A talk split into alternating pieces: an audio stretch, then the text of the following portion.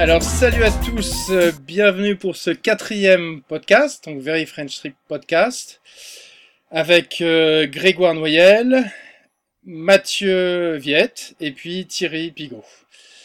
Donc on va, comme d'habitude, et nos deux invités. Donc il y a ce soir en fait deux agences qui sont représentées par euh, Émilie et puis euh, Frédéric. Donc je vous laisse vous présenter rapidement. Donc Émilie, c'est à toi.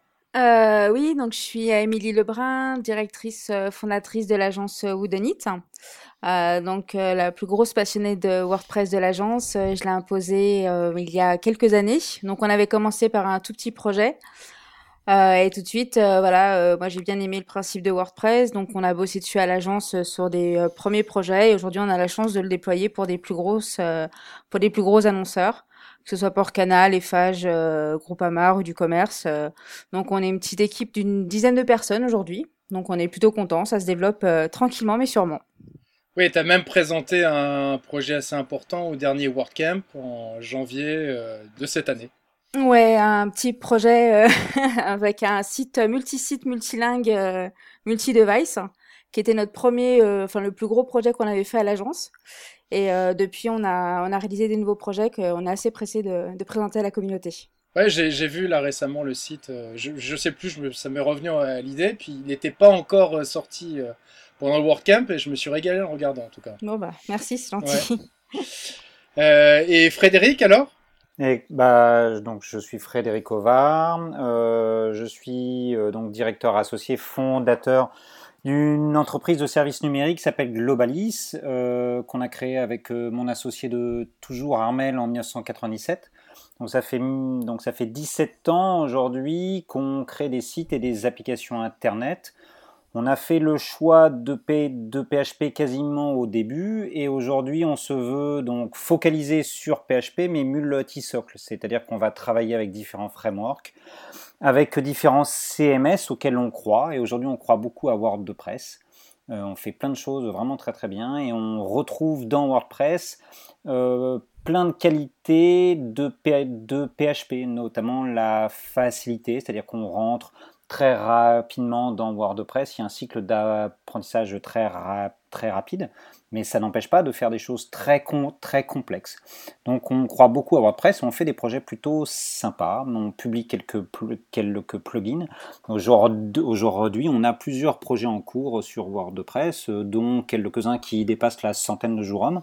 Ça commence à être sérieux, c'est plutôt sympa. Ouais, super. Et vous avez, euh, je crois que Unit aussi, hein, vous avez sponsorisé plusieurs fois les, les WordCamp. Euh, une seule fois. Enfin, on a sponsorisé ouais, l'année dernière. On avait, euh, on a toujours assisté. Enfin, les deux dernières années, on avait assisté. L'année dernière, on s'est dit qu'il était temps de, de, les sponsoriser. Ouais, je tends la perche pour 2015 en fait. Ouais, ouais. Bien sûr. ok. Globalis, ça fait un moment qu'ils sponsorisent. Ouais, alors nous, on a euh, sponsorisé deux, World, deux WordCamp. Après, euh, je dirais, on fait les choses petit à petit. Je pense que c'est important de bien connaître ou d'apprivoiser une communauté. Donc je pense qu'on était sponsor euh, bronze sans doute la première année, on était sponsor or euh, en 2014, on fera vraisemblablement quelque chose en 2015, je fais passer le message. Et puis on essaye aussi, on essaye de de s'investir, de présenter des confs. Donc on sera présent notamment au WP Tech Nantes. On va euh, présenter euh, ben, un projet, un plugin. Euh, on y va petit à petit. On est persuadé qu'il, que c'est nécessaire de s'investir dans la, dans la communauté. On pense aussi qu'il y a des messages à faire passer pour que WordPress ait la place qu'il mérite. Aujourd'hui, on fait plein de choses. Hein, il, y a, il y a plein de gens qui vont à fond dans WordPress mais on est persuadé qu'on peut faire mieux, plus vite. Euh, on peut prendre l'exemple sur Drupal qui fait plein de choses bien, euh, notamment professionnellement. Il y a plein de choses à faire encore pour euh, améliorer l'image de WordPress auprès des professionnels, auprès des grands comptes, auprès des annonceurs. Il y a plein, plein, plein de choses à faire. Mais il faut s'organiser pour ça. Ok.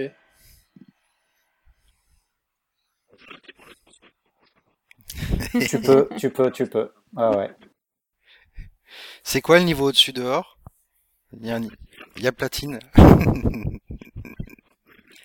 D'accord. Ok, moi je vais, je vais faire, j'ai deux, trois news dont je voudrais parler, donc avant qu'on vous pose quelques questions. Donc il y a hum, la suite un peu du WP Tech. Euh, c'est l'épisode 3, on a reçu euh, sur, un des podcasts en fait Willy et puis Daniel. Donc ils avaient été acceptés en fait par le, le WordCamp international on pourrait dire.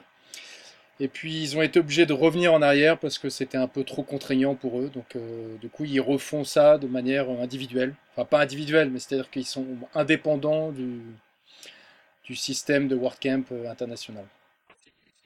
Oui, bien sûr centrale, en fait, euh, donc, presque qui gère ça.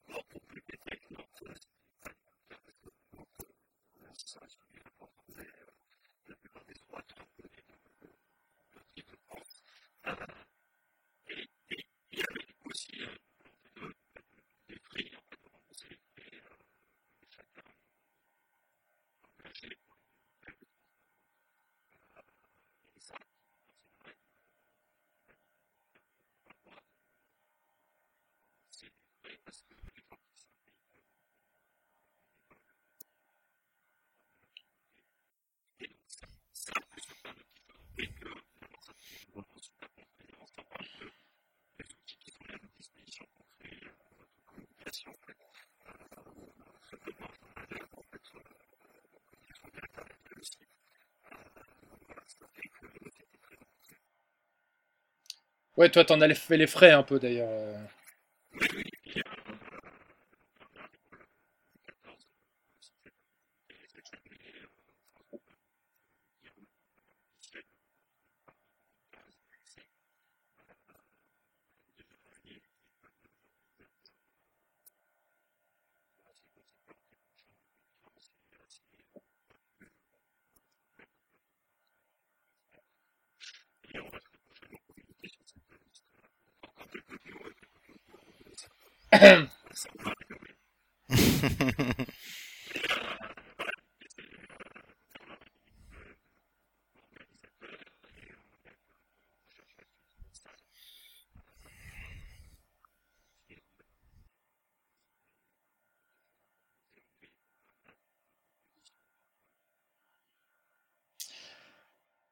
Ok.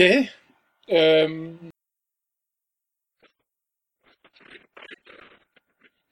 Oui, je vais... c'est pas vraiment des plugins en fait, c'est des services en ligne. Donc il y en a un qui s'appelle Ninja Demo. En fait, c'est l'équipe de Ninja Form en fait qui a créé ça. Donc c'est un service qui est payant et qui permet aux gens de tester un, un thème en ligne directement. C'est-à-dire qu'on a une version de démo qui se génère automatiquement et qui s'auto-détruit aussi automatiquement.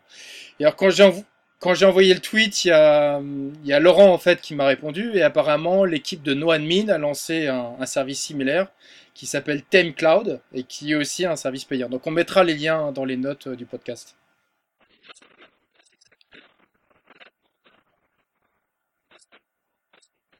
Oui, oui, oui.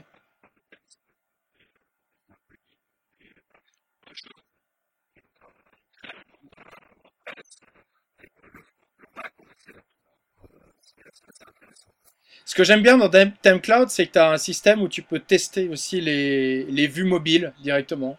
Tu as des, juste des onglets et tu choisis euh, ce que ça donne dans un téléphone ou une tablette. Donc là, après, j'ai pas testé si c'est aussi valable pour les, les plugins. J'ai juste ra- regardé rapidement et j'ai vu que c'était pour les thèmes principalement. Mais voilà, il faut que je fouille. Theme Cloud, c'est euh, NoAdmin, ça? Ouais, c'est la même équipe. hein. D'accord. Qu'on salue au passage. Ouais. C'est des fans. Euh, et puis je vais, je vais juste enchaîner pour pas passer trop de temps sur une initiative en fait qui a été amorcée par Justin Tadlock, donc qui a été relayée sur WP Taverne, pour euh, créer une, forme de standardisation au niveau des noms des custom post types, de manière à toujours prendre les mêmes euh, séquences et qu'il y ait plus de compatibilité avec les différents plugins. Je trouve que c'est plutôt une bonne idée. Après, je sais pas si ça suivra, mais dans l'idée, je suis plutôt euh, partisan et voilà. Ben, le, le- le vrai intérêt, en fait, c'est que euh, tu pourras garder tes données en changeant de plugin ou en changeant de thème euh, et t'auras pas tout à, à tout refaire à chaque fois, ce qui est plutôt Oui, pas mal. Enfin, c'est l'objectif qui qui recherche euh, avec ça. Et si en plus ça permet euh, à, au thème de de se constituer, on va dire, euh, des plugins tiers euh, partenaires pour éviter de mettre des custom post type dans leur thème, ben ça sera encore mieux, quoi. Ouais, et puis Justin Taldak, c'est plutôt une référence. hein. C'est lui qui écrivait tous Mm. les premiers tutos sur les post types euh, dès la 2.8, je crois, ou 2.9. Ouais. Donc c'est vraiment quelqu'un de qui est assez compétent quoi dans son domaine. Ouais.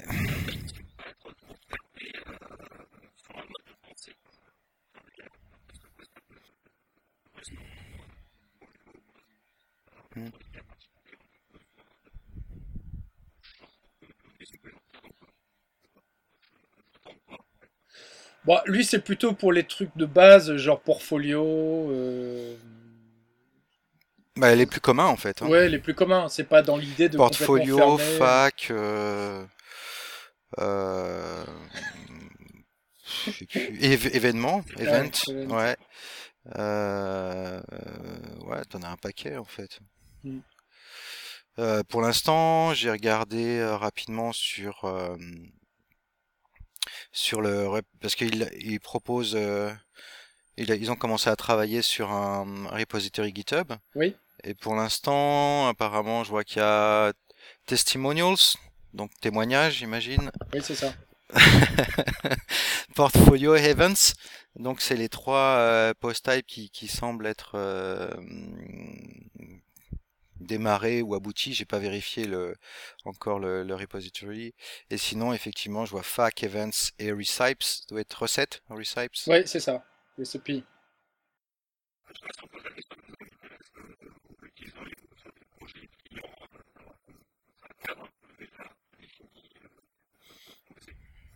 Euh, ouais. Enfin, je laisse Frédéric euh, répondre en premier, peut-être. Ouais, non, j'ai pas euh, d'avis sur la, sur la euh, question. Il faudrait poser plutôt la, la question à des euh, profils techniques euh, ch- chez nous. Je peux pas répondre. Ouais, j'ai à peu près le même retour. C'est vrai que le, le côté standardisation devient un petit peu indispensable. Déjà, nous, en agence. Donc, je comprends que pour des problématiques similaires à plus grande échelle, ça devient aussi important. Mais après, effectivement, un développeur saurait mieux s'exprimer sur le sujet que moi.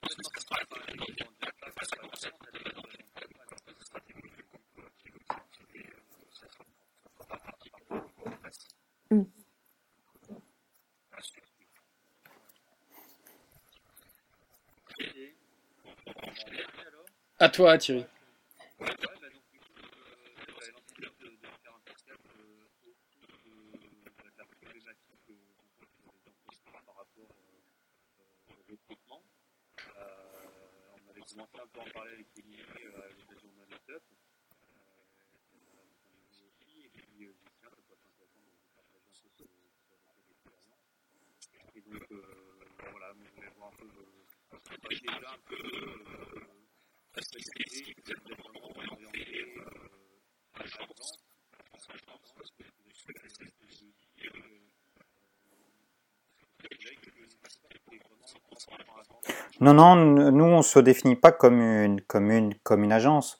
Après, agence SS2I, euh, la, la euh, frontière, elle est pas très très claire. Mais nous, on est clairement une société de services informatiques. On fait du développement informatique dans un média qui est le web. Voilà. Euh, donc, euh, bah oui, des problématiques de recrutement, on en a plein, on en a depuis très très longtemps. Je dirais depuis le début de la boîte, euh, en 97, on avait déjà quelques soucis. et les problèmes se sont, ont plutôt tendance à augmenter au fur et à mesure. D'abord parce que le web est de plus en plus complexe. Donc euh, les développeurs doivent maîtriser un nombre de notions de plus en plus grandes.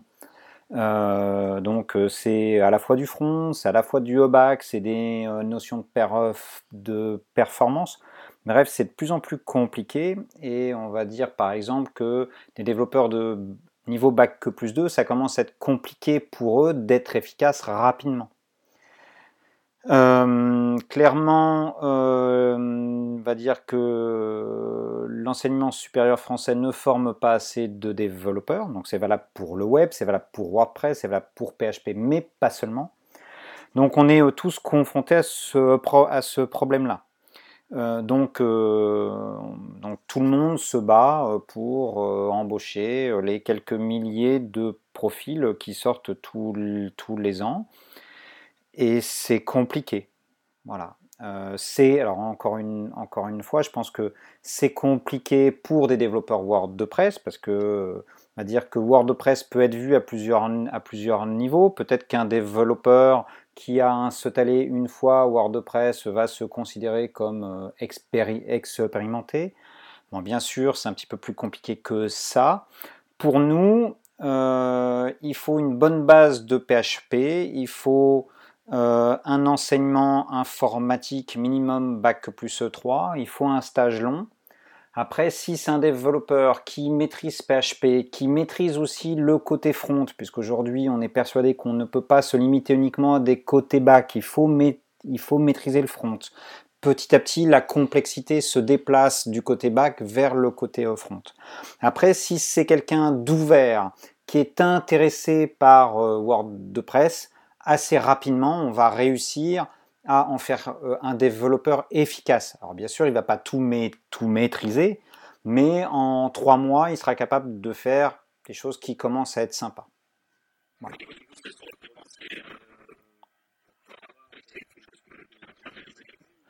Ouais. Alors, on a eu le temps de tout tester, d'accord? On ne considère pas euh, qu'en interne, on est excellent en, recrutement, mais au vu du marché, personne n'est capable d'être efficace. En, revanche, on a clairement internalisé le processus après en avoir externalisé certaines parties. Et aujourd'hui, on considère qu'on n'est pas plus mauvais, on est même voire meilleur que, euh, que, des, que des euh, agences de recrutement. On est, on est, on est loin d'être plus mauvais que des chasseurs de tête. Donc on a un, process où euh, on va sélectionner sur euh, CV, on fait, un premier, euh, on fait un premier entretien, on va beaucoup discuter des motivations des, des, différents développeurs, on va vérifier qu'ils ont les moyens de bien, de bien communiquer, de bien s'exprimer puisqu'aujourd'hui, les principaux problèmes qu'on rencontre, ce pas des problèmes techniques, c'est des problèmes de communication entre êtres humains. Voilà. Euh, on complète cet entretien par euh, des tests techniques. Euh, et si ça se passe bien, on leur dit qu'on est potentiellement intéressé, mais on les laisse revenir vers nous pour qu'ils nous disent si eux sont intéressés. S'ils sont intéressés, alors ils ont le droit de revenir en deuxième semaine pour un entretien avec mon associé, où là on va bien décortiquer tous les aspects techniques du front au back, en passant par PHP, en passant par WordPress, en passant par euh, MySQL, on va, euh, on va euh, creuser assez au loin. Et si tout se passe bien, eh bien on, l'embauche. Pour donner une idée, on a recruté entre, entre 13 et 15 personnes en 2013. Donc c'est colossal. et sur 2014, on cherche toujours, on a à peu près 5 à 6 postes ouverts aujourd'hui. Voilà. Et euh, c'est compliqué. On va dire là, euh, juillet, il n'y a personne. Août, tout le monde est à la plage. Il va nous falloir euh, attendre fin août ou début septembre pour, recruter. On espère recruter une petite dizaine de personnes avant la fin de l'année. Voilà, ça, ça c'est le, le projet. Mais voilà.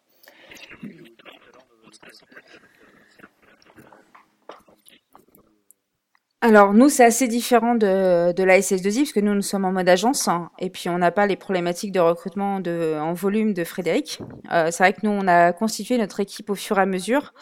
Euh, quand on a débuté, on est plus parti sur un profil qui était un peu touche à tout. Euh, et aujourd'hui, qu'on développe l'équipe, on va plus sur des profils euh, plus techniques qui va compléter la personne qui va maîtriser l'install WordPress et le côté plus transverse du projet. Ensuite, on a une autre problématique qui est qu'aujourd'hui, on recrute pas que des développeurs. On doit aussi recruter des intégrateurs qui vont s'intéresser à WordPress et aussi des directeurs artistiques et des graphistes qui vont aussi s'intéresser à WordPress. Parce que c'est vrai que autant on a des, des, clients où on part sur du thème sur mesure, euh, donc on peut être créa, on peut slasher, même si on utilise certains plugins, donc il faut quand même prendre en considération les contraintes de certains plugins euh, quand on fait les maquettes. Et ensuite, on a aussi des offres packagées où on va partir sur des thèmes déjà existants. Et donc là, on est plus sur la customisation de thèmes. Donc euh, la connaissance du thème par le directeur artistique euh, est aussi indispensable. Et par-dessus, vous chapeautez ça par un chef de projet qui doit aussi connaître WordPress parce qu'il va, dans son cahier des charges ou dans les recommandations qu'il va faire à son client, euh, doit aussi connaître WordPress, son fonctionnement, ses limites et comment tout ça, ça fonctionne avec les plugins. Et pareil pour le commercial qui doit aussi connaître l'outil. Donc, ce qui fait que la connaissance de WordPress est devenue un, j'ai envie de dire, une connaissance euh, transverse à toute l'équipe. Et chacun à son niveau euh, doit connaître l'outil et doit savoir euh, l'utiliser et, connaître les pièges à, à, dévier. En termes de processus de recrutement, moi je suis plutôt autodidacte, donc je regrette pas forcément les diplômes. Euh, je vous avoue que j'ai eu des bacs plus 5 euh, qui sortaient de plus grosses écoles et qui n'étaient pas forcément plus performants et plus pointus, en tout cas moins passionnés que, que des profils avec des bacs plus 2, bacs plus 3. Et ensuite, euh, on a effectivement un premier entretien, on va plus tester en premier la personnalité, voir comment il se passionne par rapport à WordPress, si de son côté il fait aussi des recherches, ou si c'est un pur passionné côté PHP. Mais le, la passion reste, le, le dire, le premier cœur de, du recrutement. Après, bien sûr, il y a la partie technique et euh, la période d'essai fait qu'on se rend vite compte aussi euh, du niveau et de, comme disait Frédéric, de la communication avec l'équipe. Parce que c'est aussi ça, une des problématiques du développeur, c'est la communication avec autrui. Voilà. Mais ça s'apprend, ça s'apprend. Les, euh, profils sont motivés, les, que ce soit les jeunes qui sortent d'école ou non. enfin, une fois qu'ils sont intégrés dans une équipe, ils ont envie de progresser et c'est ça qui est le plus intéressant, c'est de voir comment euh, on fait d'un développeur au départ pur PHP euh, un développeur qui va s'intéresser à la communauté WordPress, qui va se mettre à écrire des articles sur des plugins et avoir envie de partager ça au WordCamp de Nantes en novembre.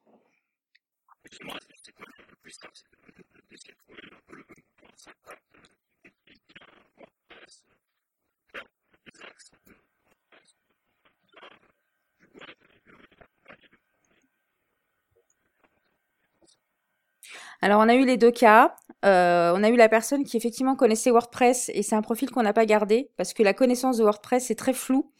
Et pour rejoindre euh, ce que disait Frédéric, euh, il y a des personnes qui installent WordPress et qui se disent développeurs WordPress. Donc c'est plus compliqué à recruter. alors qu'un profil pur PHP va aussi avoir au départ nous expliquer que bah, WordPress c'est un CMS et que lui il est développeur, donc il n'est pas là pour faire du CMS. Euh, donc après voilà, tout est une histoire de, pédagogie, d'explication et euh, mais c'est plus simple en tout cas, je pense pour nous de recruter une personne qui sera plus euh, car a la connaissance cœur de métier web et à qui on va apprendre WordPress. Pour nous, ça nous paraît plus simple en tout cas. Je voudrais ajouter quelque chose à ce que vient de dire Émilie, mais ça me semble particulièrement important. Il, est important de sensibiliser le maximum de personnes à la puissance de WordPress. Alors, ça a sans doute été déjà dit ici 50 fois, mais WordPress est encore vu par trop de monde comme une plateforme de blog. Et fondamentalement, ça pose des problèmes lorsque vous démarchez des prospects, mais aussi lorsque vous recrutez. Un développeur qui est un peu jeune, qui sort de l'école, va être attiré plutôt par des systèmes lourds, complexes, euh, par du Symfony, par du Drupal, encore mieux par du Drupal plus Symfony, plutôt que par des choses qui lui semblent a priori un peu plus basiques, comme WordPress. Donc il est important, à mon sens, de présenter euh, WordPress comme une plateforme ou comme un framework à part, entière pour le rendre séduisant vis-à-vis des euh, futurs développeurs. Ça me paraît très important ça.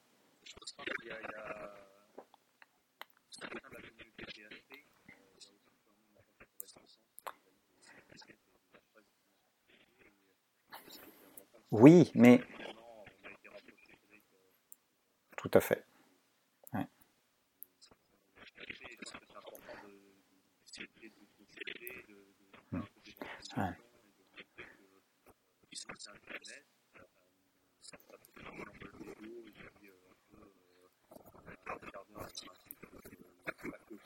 Voilà. Voilà. Et il faut aussi rappeler l'histoire. PHP est né comme ça. Voilà. Avec PHP, aujourd'hui, on fait des choses extrêmement compliquées. Euh, les trois quarts du web fonctionnent aujourd'hui avec PHP. Euh. Euh, rappelons juste ce que PHP voulait dire à la base. Voilà. C'est la même histoire. C'est pareil. C'est les mêmes mécanismes 10 ans ou 15 ans après. Et on a juste à reproduire ce qui a été fait avec PHP pour avoir des succès aussi importants avec WordPress. Alors, la tâche nous est facilitée, hein, puisqu'aujourd'hui WordPress euh, déjà motorise une bonne partie du web. il n'y a plus qu'à rajouter euh, un petit discours, euh, un petit peu technique à destination des grands comptes, à destination des développeurs pour que ça marche très bien très vite.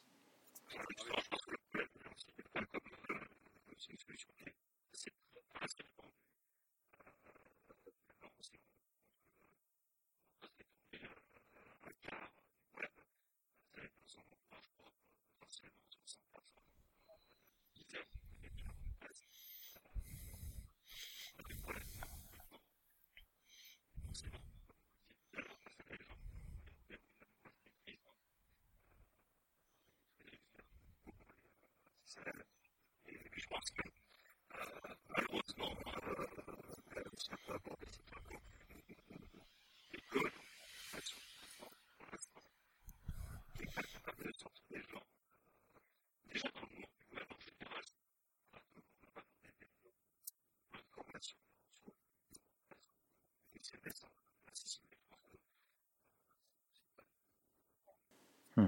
Mais euh, il n'y a pas si longtemps que ça, nous on a eu euh, des conversations particulièrement intéressantes avec des profs de fac en Master 2, où en gros les professeurs refusaient euh, d'apprendre aux élèves le PHP, ou refusaient même que leur apprentissage soit fait sur des technologies PHP, parce qu'ils considéraient que PHP n'était pas digne d'un niveau Bac plus 5. C'est véridique hein, tout ça, c'est du, du vécu.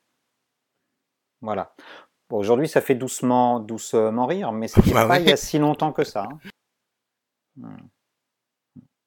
Hmm. Bon, enfin voilà, sur, enfin je reviens rapidement sur le forum PHP. Effectivement, il est important euh, de trouver euh, quelqu'un qui est prêt à faire une conférence, donc un public plutôt technique, en présentant WordPress comme un moteur de, plateforme ou voilà, via les API, euh, comme pourrait faire euh, euh, Mathieu Leroy ou Benjamin Lupu.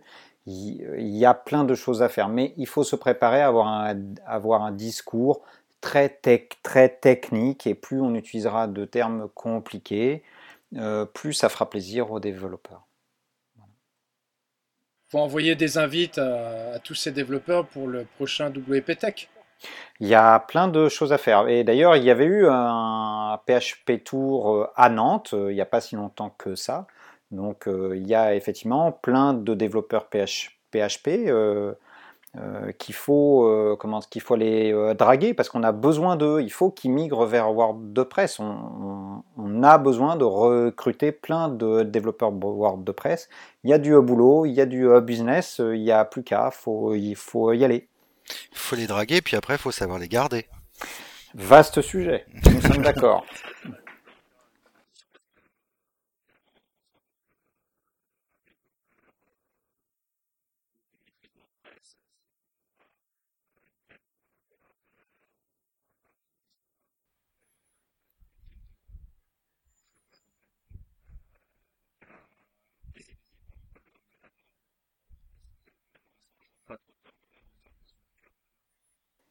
Et Émilie, si tu veux euh, répondre en premier. Euh, oui, oui, donc c'est vrai que moi l'équipe est plus petite, donc en termes de chiffres, ça sera moins parlant que Frédéric. Euh, c'est vrai que nous, au sein de notre équipe, on n'a eu aucun départ volontaire. les seuls départs qu'on a eus, c'était des gens qu'on n'a pas souhaité garder, et les plus anciens salariés ont entre 3 et 4 ans d'ancienneté. on s'est vite rendu compte que le plus important au sein d'une équipe, c'était l'humain. Donc, euh, en fait, nous, c'est comme c'est une petite structure, on est plus là leur construire un plan de carrière. C'est des gens qui commencent à un niveau, qui après donc montent en, en, niveau, ils montent en compétences, ils montent en responsabilité. Et le fait qu'ils se sentent écoutés, épaulés et qu'on investit vraiment en eux, j'ai l'impression qu'ils trouvent un peu le côté donnant-donnant qui revient souvent dans les entretiens en fait. On nous dit souvent bon moi très bien, euh, moi je suis prêt à travailler, euh, me défoncer, mais qu'est-ce que j'ai en échange, mis à part mon salaire, qu'est-ce que ça va m'apporter de m'investir au sein de Woodonit? Et qui va aller plus loin euh, que juste mes, mes 35 heures ou mes 50 heures hebdo quoi. Et c'est vrai que l'humain, l'humain à tous les niveaux, l'échange, le, partage, quel que soit le statut de chacun, le créer des, réunions d'équipe où chacun discute d'un projet, faire des réunions de bilan, tous ces petits, tous ces petits riens finalement font beaucoup et font beaucoup plus que le salaire en fait. Euh, ah, c'est pas, mal le baby-foot pourtant. C'est bruyant. le Mario Kart, euh, le Mario Kart marche très bien aussi. Ah ouais, voilà, tout de suite c'est les jeux vidéo. Moi j'adorais les baby-foot. Et toi, Frédéric? Bah, la problématique de, du turnover est, importante hein, dans toutes les sociétés de services informatiques. Je ne pense pas me tromper de beaucoup en disant que la moyenne doit être autour de 30%, c'est-à-dire euh, une personne sur trois qui part chaque année. On peut lutter en, marge, mais, fondamentalement, on ne peut pas faire grand, grand chose. Donc bien sûr, chez Globalis, on fait tout pour les, pour les regarder, on a fait plein euh, d'efforts en, en améliorant le quotidien, en ajoutant des jours de, vacances à l'ancienneté, en ajoutant une mutuelle, un P2E, un CE, etc. etc.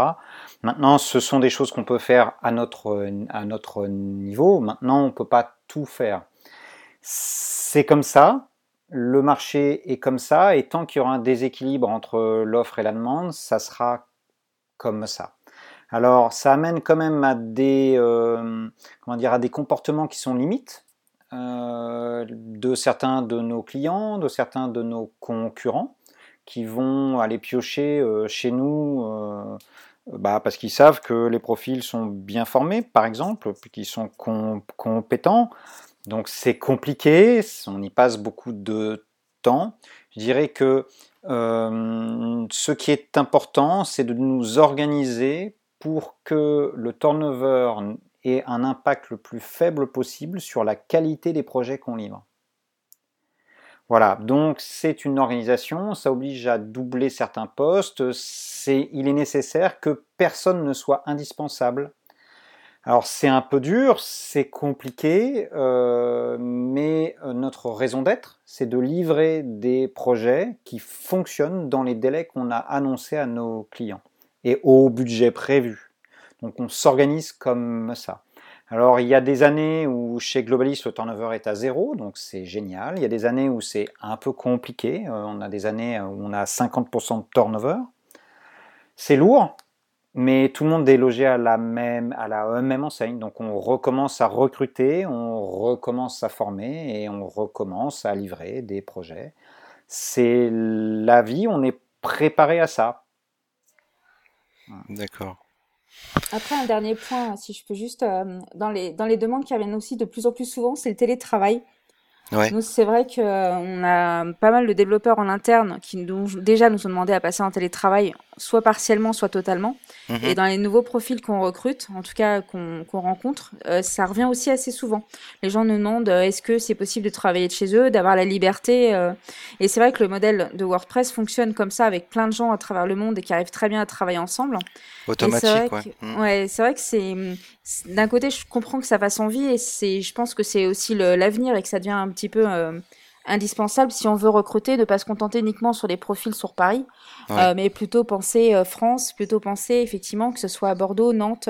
Il y a plein de très bons développeurs, il y a plein de très bons profils. qui seront ravis de, de, passer d'un statut de freelance à un statut salarié et en gardant les mêmes avantages en fait. Ouais. moi je suis, comment dire, j'attends de voir ici, je suis un peu comme Saint Thomas,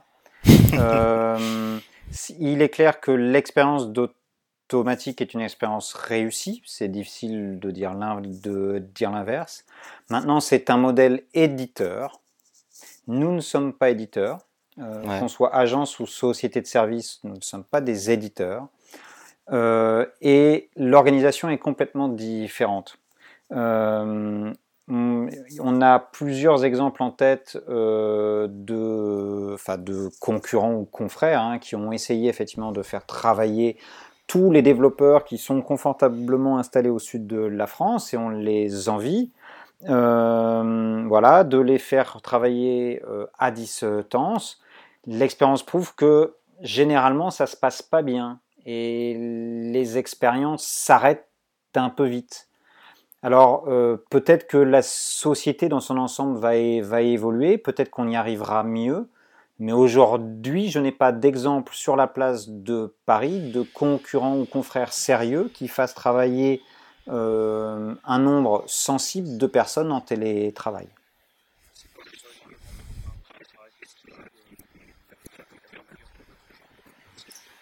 Le contrôle Non, je je pense pas que ça soit que le contrôle. Euh, alors la société de service euh, implique qu'on se déplace régulièrement chez le client. Donc dans tous les cas, il faut que le développeur puisse monter sur Paris régulièrement, au moins un jour par semaine. Voilà.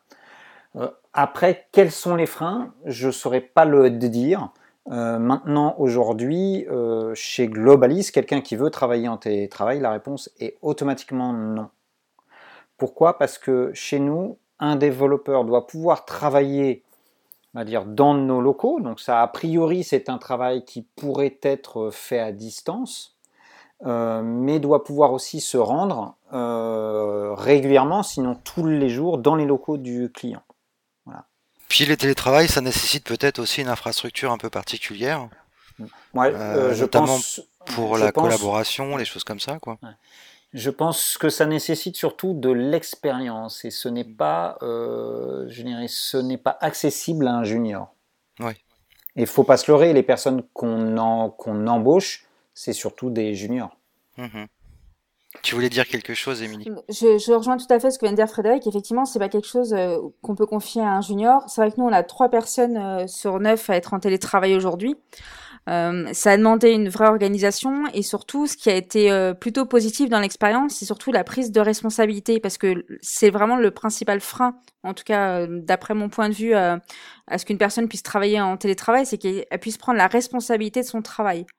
Et ça, pour moi, qu'elle soit de toute façon au sein de, de, de nos bureaux ou de chez, enfin, de chez lui, euh, c'est à lui de s'engager sur les délais et à nous livrer euh, un produit euh, conforme euh, aux exigences de chacun. Même si il faut faire des réunions, on fait toujours la réunion d'équipe une fois par semaine dans nos locaux. En tout cas, pour les trois profils qui sont deux développeurs et, et notre DA, ça se passe plutôt bien pour mmh. l'instant. Et, euh, euh, Émilie, est-ce que euh, les développeurs qui sont en télétravail, est-ce qu'ils travaillent en équipe? Est-ce qu'ils sont seuls et autonomes sur les projets que tu leur confies? Comment ça se passe? Il y a les deux en fait. C'est-à-dire que les, les, deux profils qui sont en télétravail, hein, c'est euh, le profil le plus PHP qu'on a d'un côté et le profil le plus transverse de l'autre. Donc le fait qu'il travaille de chez lui, ça lui a permis, en tout cas dans les premiers bénéfices, de, de réussir à avoir euh, la tête froide pour vraiment organiser euh, sa prod technique et vraiment réfléchir à qui allait faire quoi dans quel sens. Euh, et donc, il travaille souvent en binôme avec notre développeur pur PHP. Et donc, on fait des réunions de kick-off, on se sépare bien lot par lot qui fait quoi. Et après, ils font des réunions où ils se revoient, soit ils passent par Skype, euh, soit ils viennent au bureau, on échange tous ensemble pour faire des points, euh, ou bien ils travaillent aussi chacun de leur côté sur un projet bien spécifique. On a les, deux cas. Moi, j'imagine que la com est comme euh, toujours le nerf de la guerre. Nous, on fait attention, par exemple, à mettre les équipes Enfin, l'équipe qui travaille sur le même projet, on essaie de les mettre les uns à côté des autres, vraiment pour optimiser la com. Après, je pense que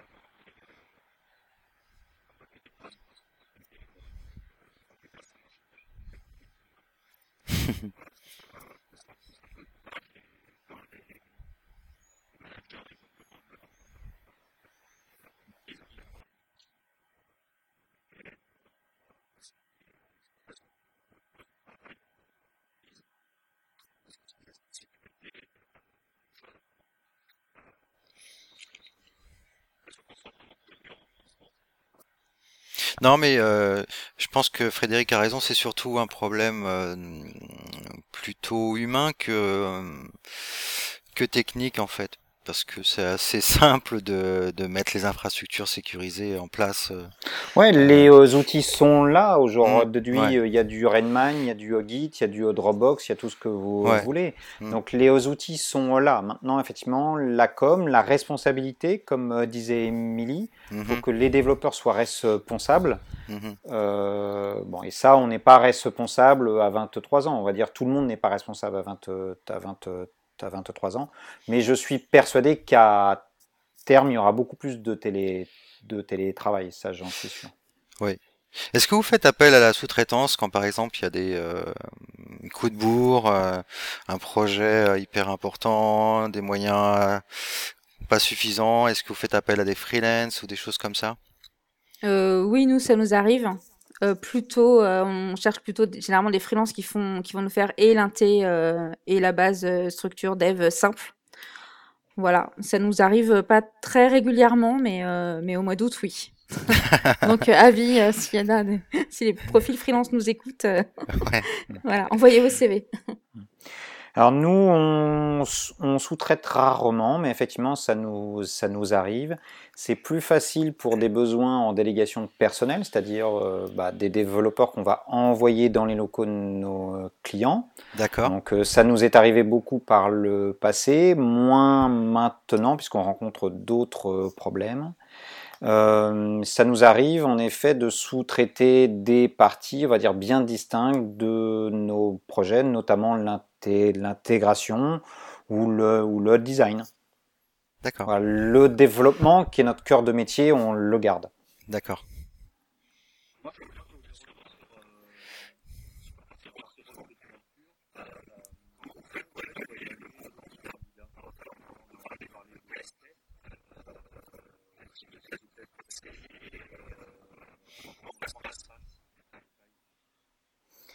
Euh, je commence peut-être. Euh, alors, on a des tests techniques euh, qui sont des tests qui sont très larges. Il y, a un peu, il y a un peu de réseau, il y a un peu de PHP, il y a du front, il y a du Linux, il y a un petit peu de tout.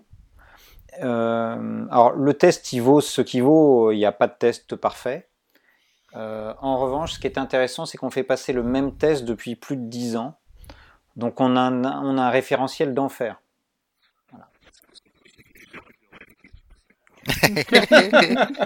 oui, encore faut-il les avoir, mais oui, sur le principe, oui. Euh, euh, on a des tests de logique aussi. On pourra le couper, ça. Ou pas. Euh, on a des tests logiques parce qu'on est persuadé qu'un bon développeur doit être logique pour faire un algorithme digne de ce nom.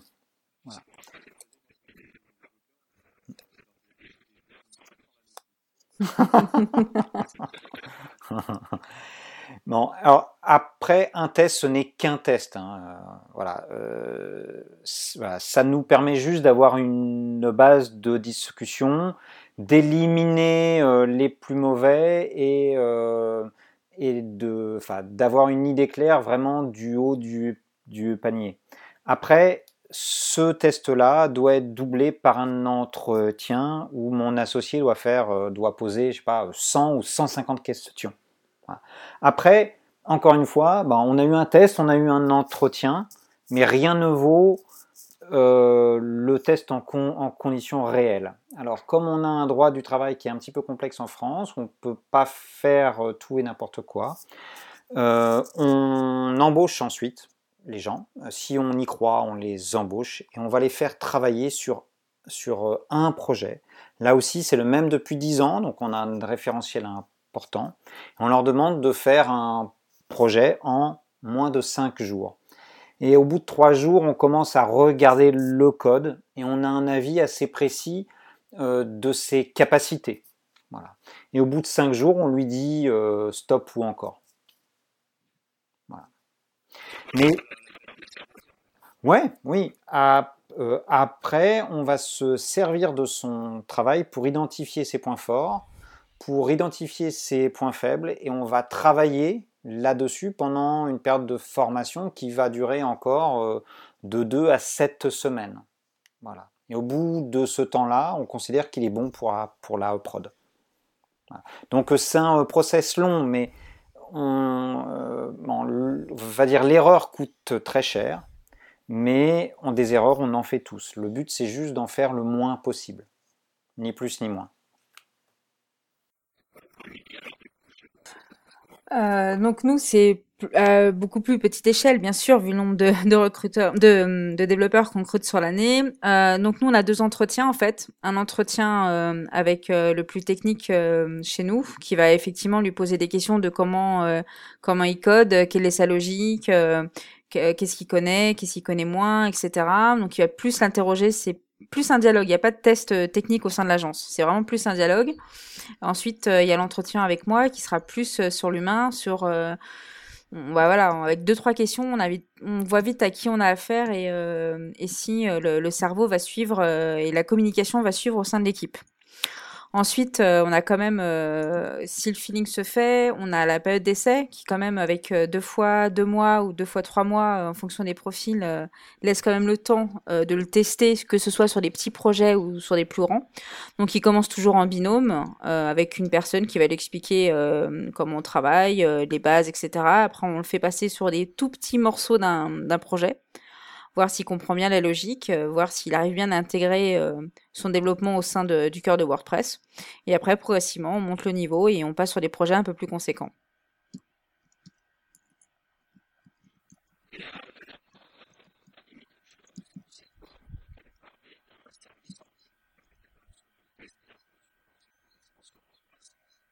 Oui. Je n'ai plus le nom en tête, mais effectivement, il y a un outil euh, qui pose un certain nombre de questions euh, et, tout à fait Amaury fait passer ce test-là euh, en entretien pour, pour son agence. Il, y a, il y a aussi pas mal de services en ligne hein, qui proposent des questionnaires tout faits pour évaluer le niveau en PHP. Voilà, il y a plein de services en mode de SaaS. Je les ai pas testés, mais ils ont le mérite d'exister.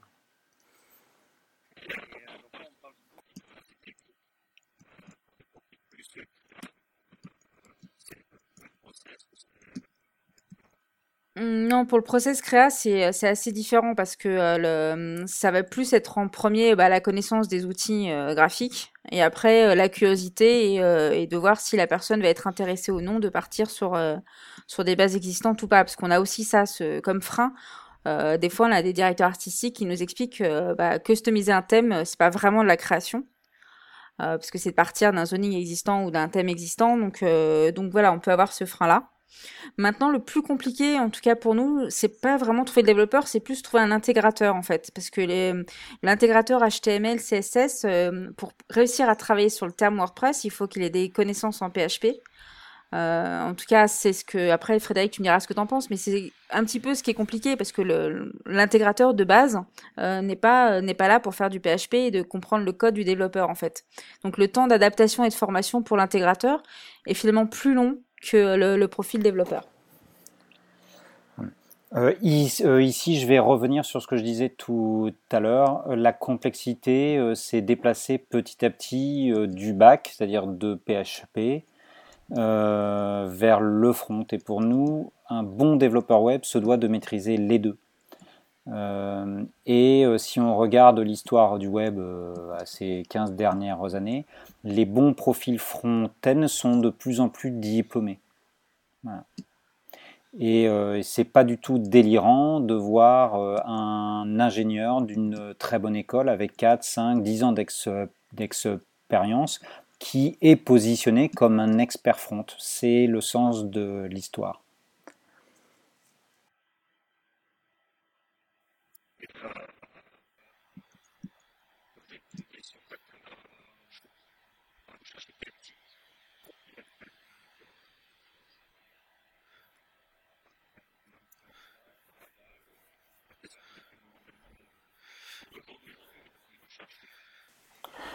Alors, euh, nous, on recherche des développeurs web qui maîtrisent PHP. Alors, c'est très très vague.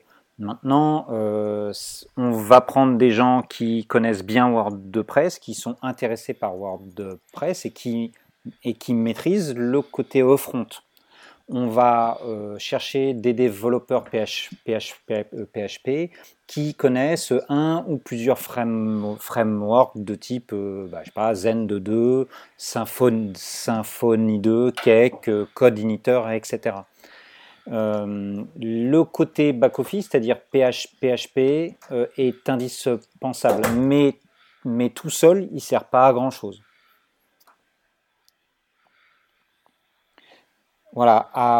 Euh, après, pour être un petit peu plus précis, euh, encore une fois, on a tellement de besoins à partir du moment où on a un bon développeur web, qu'il soit junior ou confirmé, senior, on a du boulot pour lui.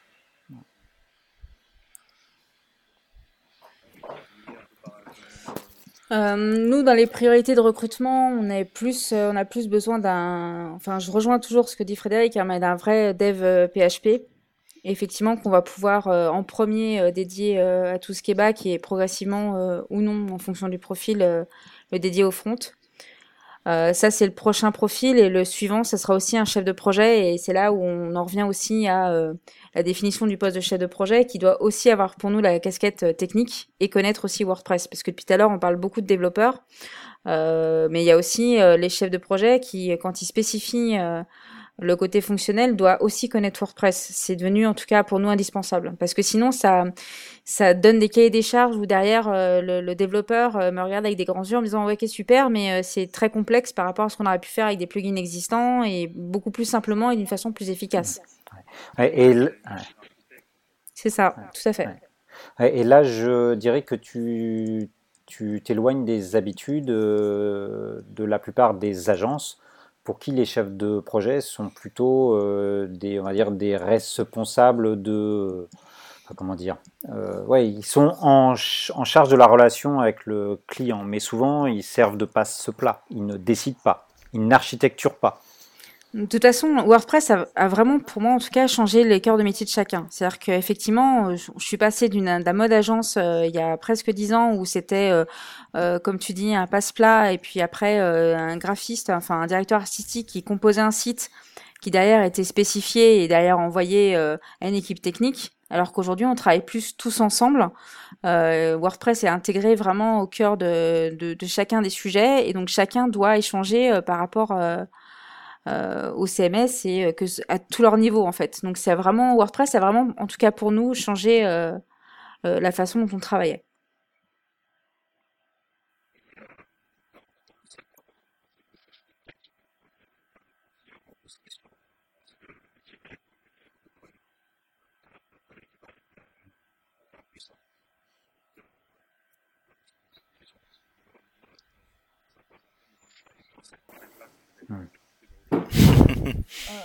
Enfin, tu te, tu te projettes bien, bien loin. Je trouve que euh, bien malin est celui qui connaîtra, euh, je dirais, le paysage euh, numérique dans 5 ans. Maintenant, nous, notre conviction, c'est que le web va prendre une place de plus, de plus en plus importante. On est convaincu que l'HTML va s'imposer au cœur même des applications mobiles. Euh, donc on va continuer. Maintenant, il y aura toujours du back, il y aura toujours du front. Le front sera de plus en plus compliqué.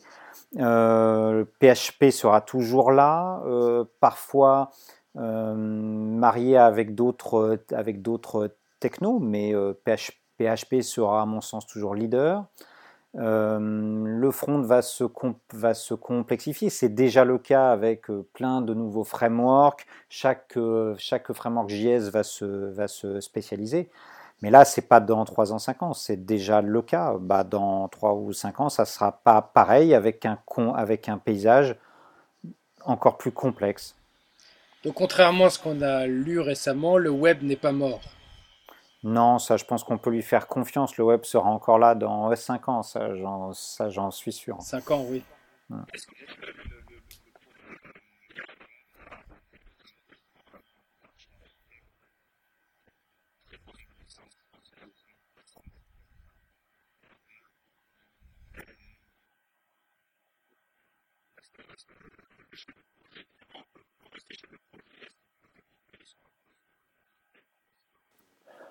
Il y a de la place pour tout le monde. Tout le monde n'est pas capable de devenir architecte. Il y a des développeurs qui vont, euh, qui vont passer chef de projet. Il y a des développeurs qui vont passer architecte. Ça dépend de leurs envies, ça dépend de leurs capacités. Euh, il y a des développeurs qui doivent rester développeurs. Parce qu'on a besoin de développeurs très expérimentés, c'est important. Euh, donc il y a de la place pour tout le monde, mais on peut pas, il ne peut pas y avoir que des chefs de projet, il ne peut pas y avoir que des architectes, mais le web est suffisamment grand euh, pour qu'il y ait de la place pour euh, chacun.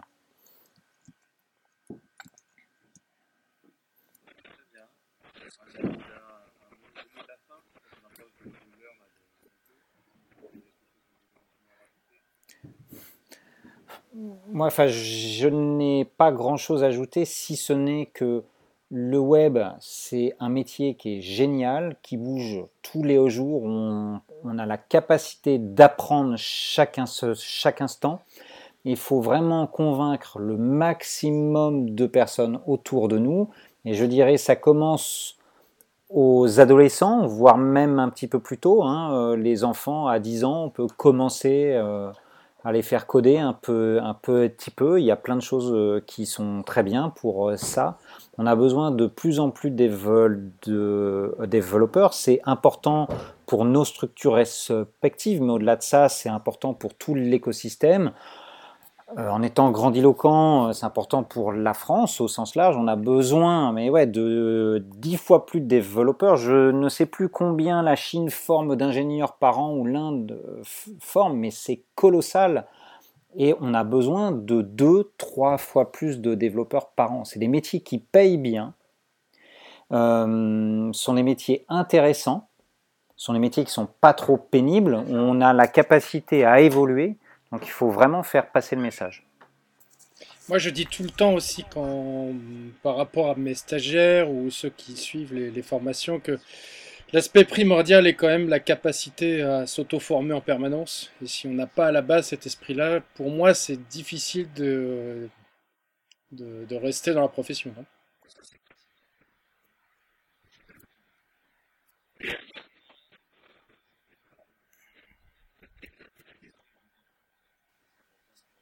Oui, il y a euh, aussi l'année dernière. Je crois que c'est Miami.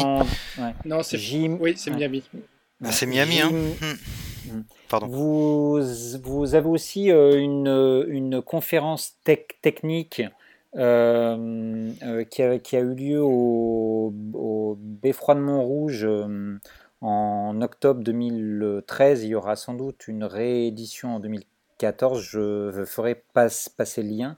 Où il, y avait des où il y avait des ateliers non seulement de code, mais aussi d'hardware pour les enfants. Alors j'y suis, j'y suis allé et c'était super sympa.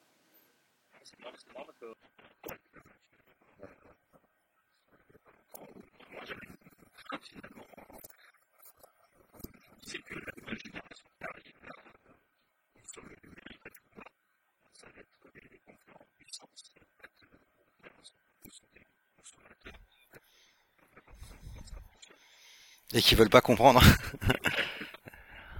Hmm.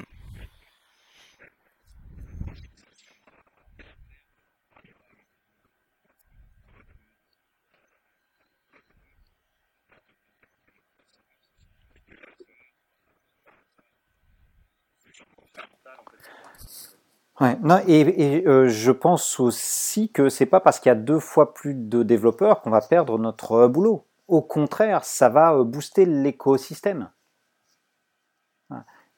Je suis convaincu qu'il y a du boulot, mais pour plein de monde. Alors, vous, vous êtes euh, freelance, vous êtes expert, il y aura du euh, boulot pour vous, mais pendant super longtemps.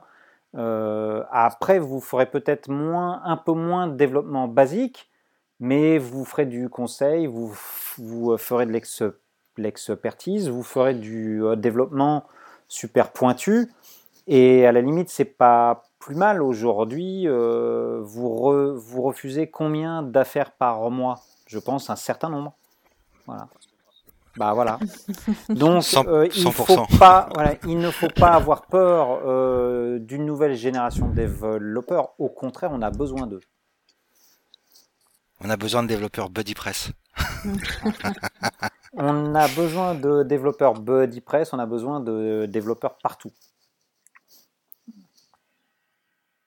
Ok, Émilie? Oui.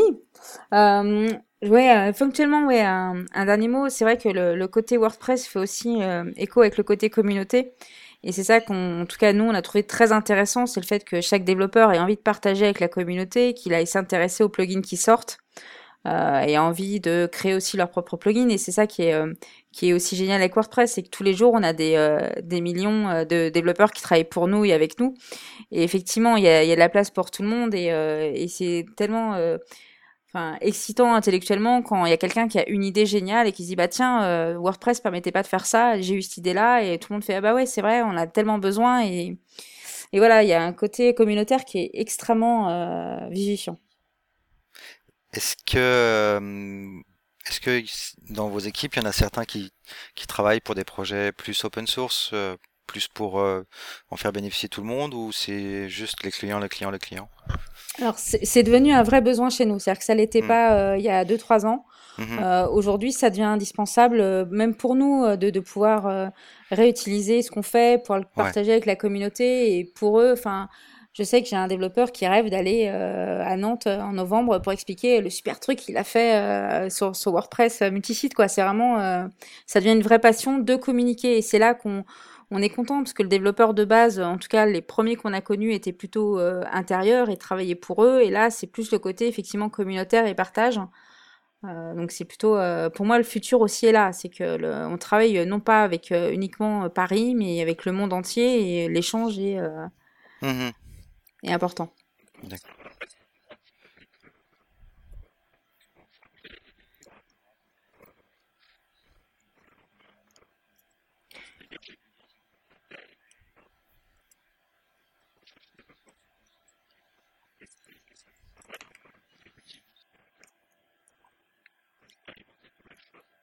Oui.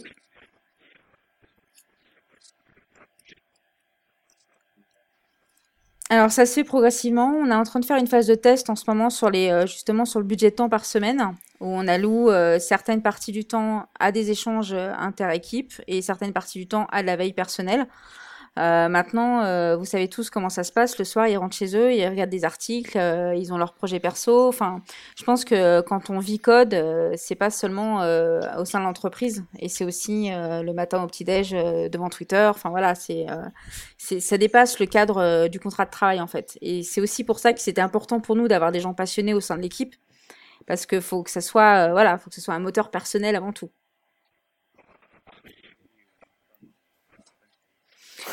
c'est, le, mari est très sent compliqué. le vécu. Sans compter les, les meet-up et les podcasts. Ouais. Moi, je dirais quand même que euh, même si tous les développeurs rêvent de pouvoir publier quelque chose, rêvent de pouvoir le faire partager, euh, il faut aider les développeurs à euh, franchir cette espèce de peur qu'ils ont. Et est-ce que mon code est suffisamment bon pour euh, que je livre au monde, euh, il y a toujours cette euh, crainte. Il y a aussi le fait que même s'ils souhaitent le faire, ils n'ont pas forcément, j'irai, le temps, même chez eux, pour, pour le buffer.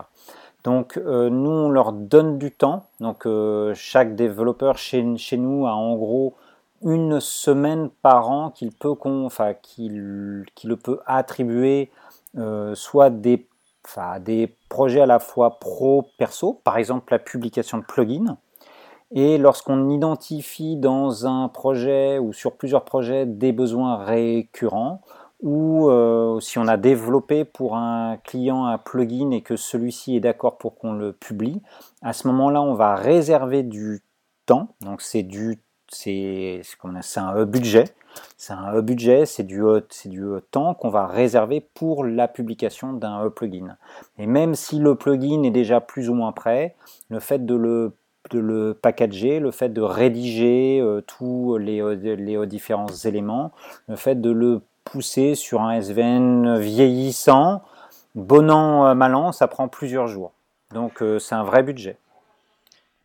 Et d'ailleurs, est-ce que vous aviez vu cette info à, ce sujet où l'agence TenUp aux États-Unis a une personne dédiée en fait qui travaille sur le corps de WordPress en permanence?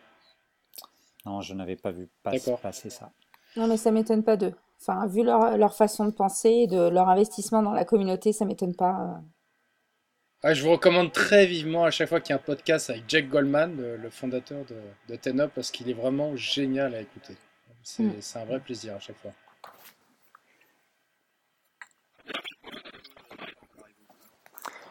Merci à tous. Bien. Ouais, merci beaucoup, c'était génial. Et on a, on a quelques, on a deux annonces principalement. On va reprendre les meet-up en septembre et le prochain podcast évidemment sera dans la foulée également en septembre.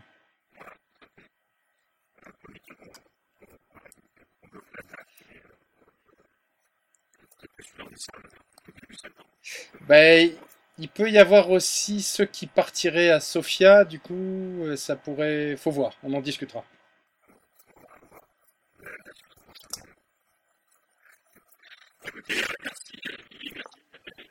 Merci beaucoup, c'était une expérience fort sympa.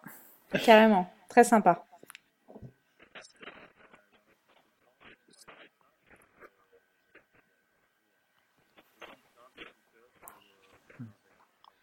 Avec plaisir. Pour de nouvelles aventures, bonne soirée à tous. Et à l'instant, et à l'instant, BuddyPress 2.0.2 vient d'être euh, réalisé. non, non, c'est pas moi, c'est pas moi, c'est pas moi, c'est pas moi, c'est pas moi. J'étais avec vous, j'étais pas en train de le faire. Là. Voilà, voilà. Salut à tous, ciao. Salut. Ciao. Ciao.